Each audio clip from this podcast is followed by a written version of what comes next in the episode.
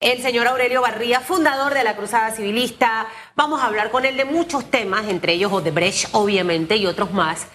Pero, pero interesante lo que conversábamos al final con el diputado Juan Diego.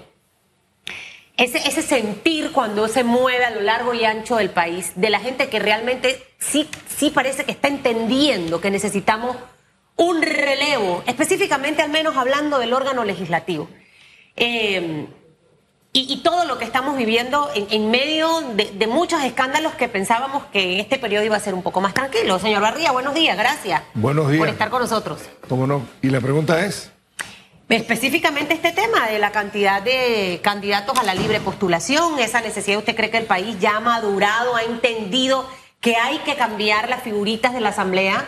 Eh, ¿cómo, ¿Cómo escoger realmente al que sea bueno o al que no sea bueno?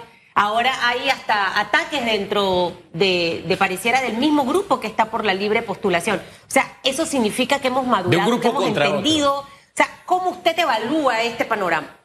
Creo que las elecciones son una oportunidad para renovar los candidatos en la Asamblea.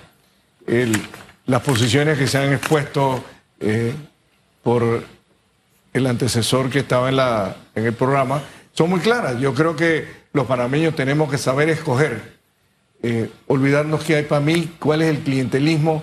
Eh, yo creo que estamos madurando y nos hemos dado cuenta que gobernar significa ser servidor público y no servirme a mí mismo. Eh, para tener influencia y poder, poder controlar los presupuestos del Estado, poder establecer un quid pro quo con el Ejecutivo y buscar la manera de no beneficiar a las comunidades donde yo me desempeño, sino buscar la manera de tener un beneficio o un interés personal. Y eso ya ha calado en la sociedad. Y yo pienso que cada vez más seremos mucho más eh, estrictos en la selección de personas con la capacidad, con la honestidad, con la trayectoria, con la ética que se requiere, porque no son representantes de, de corregimiento, son diputados a nivel nacional que deben resolver los problemas nacionales del país y deben legislar. No están ahí para nombrar personas en planillas o para buscar la manera de encontrar beneficios. Esta es la asamblea que tiene la única potestad de nombrar personas en toda la región, en ninguna otra. La responsabilidad de ellos es hacer leyes. Yo quisiera marcar diferencias y ayudar a la población, orientarles, porque venimos en ese cuento todas las elecciones y esperando y la esperanza se renueva. Y por lo menos en esta asamblea, 15 días después de ser electa, ya estaba la gente protestando afuera. ¿Quién eligió mal? Usted.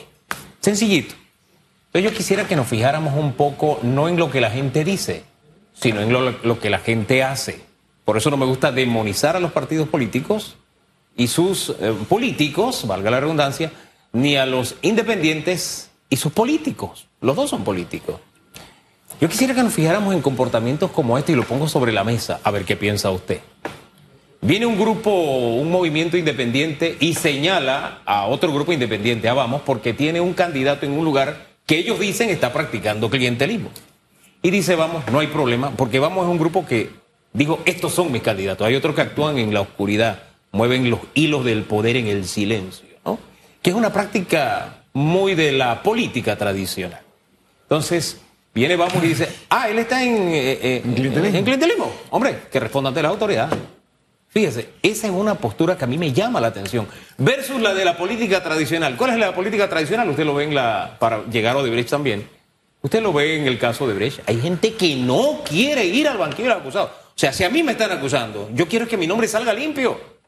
Yo no trato de eludir, de que no voy por esto, no voy por aquello, no voy por esto. Entonces, un poco la práctica tradicional versus las prácticas renovadas y las prácticas tradicionales que algunos movimientos independientes practican.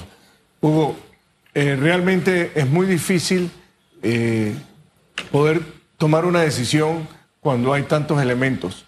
Pero yo pienso que los ciudadanos debemos escoger en función de trayectoria, en función de formación, en función de cómo se ha desarrollado en su vida privada y pública esta persona, y luego tener un monitoreo, porque muy, muy fácil es prometer y sencillamente no cumplir. Eh, yo considero que representa una gran oportunidad de la población el poder evaluar y tomar una decisión responsable no porque me diste una hoja de zinc, porque me diste una bolsa o porque me comprometiste, porque nombraste a un familiar mío en un puesto público en las planillas de la Asamblea, yo me siento comprometido. Todas esas son consecuencias del clientelismo que de alguna manera corresponden que posteriormente a que no vas a tener la oportunidad de que esta persona se desempeñe para tomar las decisiones que el país requiere. Entonces, tú no estás escogiendo a un representante de corregimiento, estás escogiendo a un diputado a la Asamblea Nacional con responsabilidades de poder entender las necesidades del país y por ende las necesidades de tu circuito electoral. Y fíjese que le unía un tema al otro, porque en la audiencia de Brecht uno se topa con situaciones como estas. Un partido de pronto dice, oh, esto que me dio de Brecht es una donación. Pero cuando se va al tribunal electoral la donación nunca apareció. Y cuando uno va a la cuenta, el mismo tesorero se giraba a sí mismo cheques o se los giraba al jerarca de esa campaña. ¿no? Y cuando uno ve que se llega a acuerdos como, espérate, por el tope, ponme 3.5 millones en la cuenta de, de, mi partido. Y vamos con 16 millones por fuera. Entonces uno entiende que, wow, con razón. Es que se llenaban esos almacenes allá en Howard, iban llenos de lavadoras. Eh, oye, llevaban de todo a repartir. Y uno se preguntaba, pero ¿de dónde salió tanto dinero? Ahora uno termina entendiéndolo sin culpar a nadie, porque todos, todos tenemos el derecho a ser considerados inocentes. Pero no podemos ser tan inocentes nosotros. Por eso le insisto, fijémonos en lo que hacen los candidatos o los políticos, no en lo que dicen. ¿No le parece? Todos esos recursos, todas esas donaciones vienen de diferentes fuentes y son solamente para comprometerte. Te estoy dando hoy para que me des tu voto, te estoy comprando tu voto. Entonces, eso lo puedes categorizar en diferentes formas. Pero volviendo al tema de Odebrecht, esta situación que ha sido históricamente el nivel de corrupción más alto que se ha vivido en América Latina y en Panamá, eh, nos tiene que hacer reflexionar porque los fondos de los panameños, de los impuestos, de los recursos que se pudieron utilizar en diferentes obras para paliar las necesidades de educación, salud en los hospitales, en las carreteras, en las escuelas, desaparecieron, se nos hurtaron. Y esos fondos no vinieron de los fondos propios de Odebrecht, vinieron de los impuestos del ITBM, de los recursos del Estado y que fueron ilícitamente pagados en coimas y sobornos que fueron utilizados para financiar campañas políticas. Y sencillamente eso fue lo que pasó. Y la gente tiene que entender que fueron usados ilícitamente y que esas personas que están hoy en audiencias y que están hoy imputadas tienen la responsabilidad. Hemos aprendido, hay lecciones para funcionarios públicos, hay lecciones para la ciudadanía, para la opinión pública, para los periodistas de investigación, que no podemos estar al margen de observar cómo se, cómo se utilizan los recursos que hemos pagado los ciudadanos. Sin embargo, también hay que decir que eso que hemos escuchado hasta ahora es el resumen de lo que el Ministerio Público investigó, esa vista fiscal. Ahora escucharemos el punto de vista de la defensa y de pronto ellos tienen un informe diferente y el Tribunal Electoral diciendo, sí, eso fue una donación. O de pronto nos explicarán cómo cayó tanto, pero tanto mana en, esos, en esas campañas políticas y nos dirán de dónde provenían esos dineros que no provenían de Odebrecht. En fin, hay tantas cosas que Ahora nos esperamos que nos podamos dar cuenta. esos dineros provenían fundamentalmente de licitaciones en contrataciones públicas donde se generaron adendas, adendas cuyo precio aumentaba el valor de la obra a niveles exorbitantes. Ese detalle es importante, disculpe que lo interrumpa, porque ya tenemos información de que gran parte del argumento de la defensa es, espérate, es que ese dinero no era del Estado, ese dinero era de la empresa. Pero espérate, tú lo estabas usando en campaña política. Oye, eso tú lo pagabas después con las obras que le dabas a la empresa, etcétera, etcétera, ¿no? Pero e-, ese es parte del argumento central que traen algunos, porque acuérdense que son 49 imputados. que, que no es, esa no era plata del Estado, era plata de la empresa. Bueno, es que el problema de los fondos ilícitos de la corrupción que se tejió con toda esta trama de corrupción que organizó Odebrecht, no solo en Panamá, sino en 12 países de América Latina, es el pago de coimas y sobornos a altos personeros del gobierno, funcionarios, presidentes, expresidentes y personas que de alguna manera fueron utilizadas como testaferros para recibir los fondos indirectamente. Esos fondos no vinieron de la compañía, son excedentes o son pagos extras que vinieron de obras contratadas públicamente y que en las adendas, como te acabo de decir, se subieron. Yo creo que este es uno de los temas que debemos tomar hacia el futuro. Las adendas no pueden ser ilimitadas. Puede haber una adenda de un 5% máximo. Pero cuando la adenda es casi el valor de la obra, te estás dando cuenta que hay un sobreprecio. supera el valor de la obra. Pero hay un sobreprecio escandaloso. Lo, que, pasa, eh, eh, señor Barría, y ha sido mi, tema muy insistente, ha sido como una gota que, que ahí, cae la gotita, cae la gotita. ahorita es Odebrecht, pero después de Odebrecht, ¿qué va a venir? Entonces, realmente si nos interesa como país empezar a arreglar la casa para no permitir que más nadie entre al sector público a robar, nosotros tenemos que hacer un trabajo ya. Y lo que he cuestionado duramente es que han pasado administraciones y no han hecho absolutamente nada. O sea, entró la administración del señor Juan Carlos Varela, no hizo nada, se quedaron las modificaciones. Vámonos al tema justicia del Código Penal tal cual se hicieron en el 2014, en el último año. Entonces, hemos tenido un Código Penal que nos rige con lo que está establecido allí. Mientras eso esté allí, los casos van a prescribir relacionados a la corrupción de funcionarios. Entonces, ahora entró el gobierno del señor Laurentino Cortizo, tampoco nos enfocamos en ver qué tengo que reformar en el Código Penal en materia de justicia para no permitir que más vengan con la intención de robar. Y si nos vamos al tema de blanqueo de capitales y demás, ahí hay otra lista más, más lo que usted acaba de mencionar con respecto a las adendas. Ley de contrataciones públicas que está diseñada, diría yo, pese a las correcciones en favor, todavía quedan cosas que están mal Mientras tengamos nuestras normas así redactadas y establecidas, esto que estamos haciendo hoy lo vamos a repetir nuevamente dentro de un par de años con otros personajes de otros partidos políticos o quizás de la libre postulación. Entonces, de nada sirve. Yo siento que la gente está tan apasionada, sí, que castigue, que esto. Ok, perfecto, que el responsable que haya cometido un delito pague por su delito. Pero yo tengo que corregir mi ley para poder evitar que eso siga pasando, porque si no los gobiernos van a pasar desfilando y usted no puede garantizar que todos los funcionarios que meta van a ser santos, con valores, con honradez. Eso no lo podemos saber. Yo creo que hemos empezado un nuevo proceso de esperanzas en este país, porque estas audiencias, las vistas fiscales que se han presentado, la cantidad monstruosa de información de cómo se han realizado estos negocios ilícitos, le han abierto los ojos a muchas personas.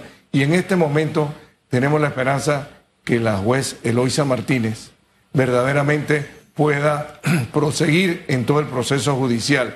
Y esto va a tomar un mensaje a los funcionarios públicos para evitar la corrupción en las instituciones del Estado y podamos fortalecerla. Es verdad, eh, hay que impulsar reformas, hay que impulsar la opinión pública, la observación ciudadana de cómo se administran los fondos públicos en los diferentes proyectos.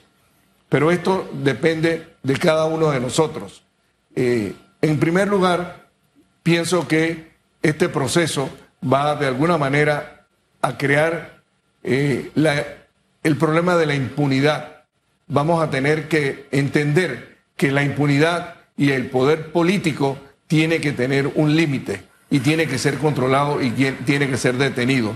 Yo siento que eh, tendremos que fortalecer las instituciones como la Contraloría General de la República, el control previo de las inversiones, la fiscalización de las obras, al terminar las obras, la evaluación de lo que se ha construido, si se ha terminado, no hacer pagos adelantados sin tener resultados, no hacer proyectos que no tienen sustentación previa. Bueno, todos estos elementos son importantes. Limitar las adendas, excluir las, eh, terminar con las, las eh, las medidas en las cuales se dan excepcionalidades, porque cuando hay excepciones, hay por ahí donde se colocan y se meten las trampas. Usted y sabe los que conocí a alguien y lo interrumpo, porque este elemento no sé dónde se incluiría con lo que acaba de mencionar de esa lista larga.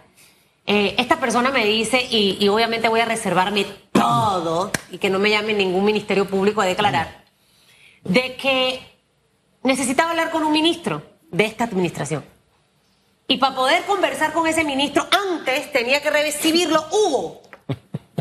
Y a Hugo, y a esta persona le creo porque la conozco, convivo con esa persona frecuentemente, había que pagarle. Entonces, mire, todo está hecho precisamente nuestras reglas para que estas cosas pasen, dejan esas ventanitas. Como yo, y esto, esta práctica que yo estoy mencionando, se ha escuchado de muchas administraciones. Antes de llegar donde Susan, Celestino la recibe. Y a Celestino hay que darle 5 mil, 10 mil dólares. Y luego cuando el contrato, y él es el que al final da la cara, yo nunca voy a ser la corrupta que le ofrece a él nada. ¿Cómo rompemos esto, que es una práctica que se sigue dando, señor Aurelio? Es la cultura en nuestras instituciones públicas la persona que la nombran en un puesto público o es electa, los panameños le decimos, hombre, llegaste a la papa. ¿Y qué significa llegaste a la papa? Es que llegaste al poder y tienes eh, uso ilimitado de los recursos públicos. Bueno, eso es falso. Tú, eres un servidor público y aquellos funcionarios que pretenden que van a ser eh, iluminados o sencillamente ocupar un puesto eh, por encima de las realidades están equivocados. Ser servidor público, ser funcionario es una honra y tú tienes que acomodarte a esas realidades. Es la cultura política, Susan, y la única manera que eso va a parar es si hay administración de justicia, si hay rendición de cuentas. Y los funcionarios públicos tienen que verse en lo que está pasando hoy día, que tienen que rendir cuentas y que, sus actos eh, requieren la observación de los ciudadanos. Si eso está pasando, yo lo hubiera denunciado, Susan, ¿por qué no lo hiciste? Yo lo hubiera dicho públicamente, señor. Sí, pero es que yo no soy la persona que está buscando el contrato, pero que lo denuncia quién fue. Pero hay que tener el valor ciudadano de poder denunciar. y si tú estás en una institución y tú estás viendo que tu jefe es un arrogante y es un funcionario que se piensa que se está por encima de todo y que tiene un poder ilimitado, pues lo tienes que denunciar. Y tienes que, tener el valor y la ética para poder. La gente no se atreve no, a denunciarlo. no, no, no pongamos la carga en el ¿Y sabe por qué? Porque siento que al final la por miedo de que lo despidan. No, no, no, no, no tanto eso. Le cierran las puertas al resto de los contratos. Eh, miren, esto, esto lleva. Esto lleva tiene que ser permisivo. no puede ser permisivo. Entonces, lleva una serie de cosas y tristemente aquí, cuando una licitación viene viciada, vemos los, todos los temas que han pasado al final quizás lograrán tumbarla por un momento. Pero ese mismo proveedor es el que se la gana, a pesar de que denunciaste todo lo irregular que se dio. Porque para poder que esa contratación se dé, tiene que, tiene que haber una mesa de, precalificadora. Yo establezco en el contrato y hago en el pliego cómo la quiero. Eso queda a discreción de mucha gente. Mira, quiero que la maestra de ceremonia mida 1,56, que tenga 46 años, que, que sea chiricana, que esté casada con Boris Rey. Que esté casada con un santeño. que tenga 20 años de experiencia. Por Dios, ya se la...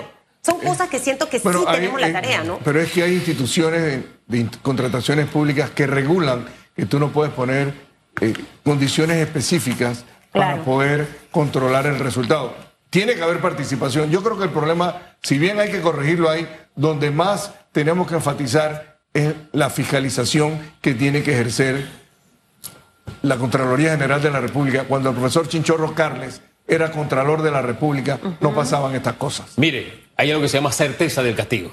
Exacto. mientras no haya certeza del castigo, no le pidamos al que es víctima que salga entonces como Superman a defender. No, no puede dar el pecho.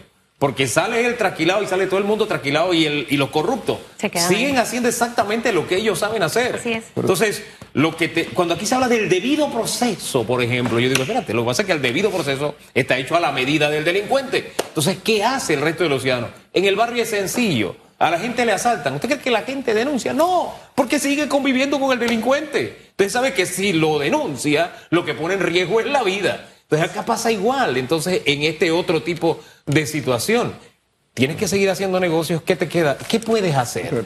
¿Ir al sistema? No, en el sistema no hay certeza de castigo. Y eso es lo que tenemos que reforzar. Y ahí es donde este caso nos puede enviar una señal de que por lo menos estamos aprendiendo algo y que somos dignos de ser llamados aprender república. Y cambiar. Nada más no es aprender. Bueno, hay, hay que corregir errores, por ejemplo. Así es. Hay que fortalecer criterios, principios de valores, honestidad, ética en los funcionarios públicos y entender cuál es su responsabilidad. Y eso se ha hecho, pero sencillamente se ha perdido. Yo quiero traer un punto, porque parte de las correcciones que se deben dar son aquellas medidas que se han tomado eh, y que deben corregirse. Una de ellas fue la separación de las fiscales eh, Moore y Sterling, Sterling. Tania Sterling, eh, del, del proceso de Odebrecht. Fueron sacadas, fueron reubicadas en otros puestos y creo que eso fue un error del, del Ministerio Público. Yo creo que es una responsabilidad y vamos a estar observando a los ciudadanos en la medida que el procurador encargado en este momento rectifica esa decisión y ellas son re- relocalizadas y vueltas a fortalecer todo el proceso porque ellas lo conocen. Muchos cuestionamos su separación, pero en este momento yo creo que vamos a estar de acuerdo ustedes y nosotros y tú de que es una medida que le corresponde al procurador encargado de relocalizar y reubicar y reinsta- reintegrar a estas dos fiscales que conocen del caso en el proceso para fortalecer Yo- yo- el- a la fiscal Eloisa Martínez. Ahí yo creo que tenemos que irnos con bastante calma. Porque hay una claramente identificada con la Procuraduría paralela que se abrió para investigar casos de corrupción. Y me parece delicado. De verdad que creo que el tema se puede hablar, pero, Yo- pero con calma. Incluso fue candidata a altos puestos como premio a todas las cosas que hacía. Y de verdad, ahí con. Bueno, pero es que ahí si hay, pero es ahí que si hay algo que debe ser investigado y que no está correcto, que lo deben decir. Bueno, ¿por qué Pero la salieron los percepción- para que no se investigara? Bueno, eso fue con el caso de la procuradora, pero Bueno, en el caso sí. estoy hablando de las fiscales. Sí, pero ahí había. fi- la- ¿Quiénes manejaban los casos fueron- de corrupción? Fueron enviadas de vacaciones y relocalizadas. ¿Quiénes porque manejaban los casos de corrupción de esa Procuraduría paralela? Bueno, Pero hubo yo- una en especial que, bueno, mejor dejemos la cosa ahí. No, yo creo que hay que corregir errores y esos son uno de ellos. No, no, y este no. caso es monumental. no me atre- no me atrevería tanto. Bueno. Yo no me atrevería tanto. Yo se lo digo No, ciudadano, compartimos la misma posición, Hugo, pero No. esto así es la libertad. Esa es la democracia. Así es, la Y esa es la democracia. libertad, Y- y, es parte de cómo se robustece en realidad, con opiniones diferentes. Pero buscando la final, verdad. Al final, que necesitamos? Funcionarios que vayan al sector público a trabajar. Pensando en el país. No a servirse del dinero de los panameños. Es lo que necesitamos y para ello hay que hacer un trabajo exhaustivo en todo lo pendiente que tenemos en nuestras actuales leyes para en realidad empezar a cambiar el rumbo de este país. Señor Aurelio, que le vaya súper bien, que tenga una súper semana llena de mucha energía como la espirulina.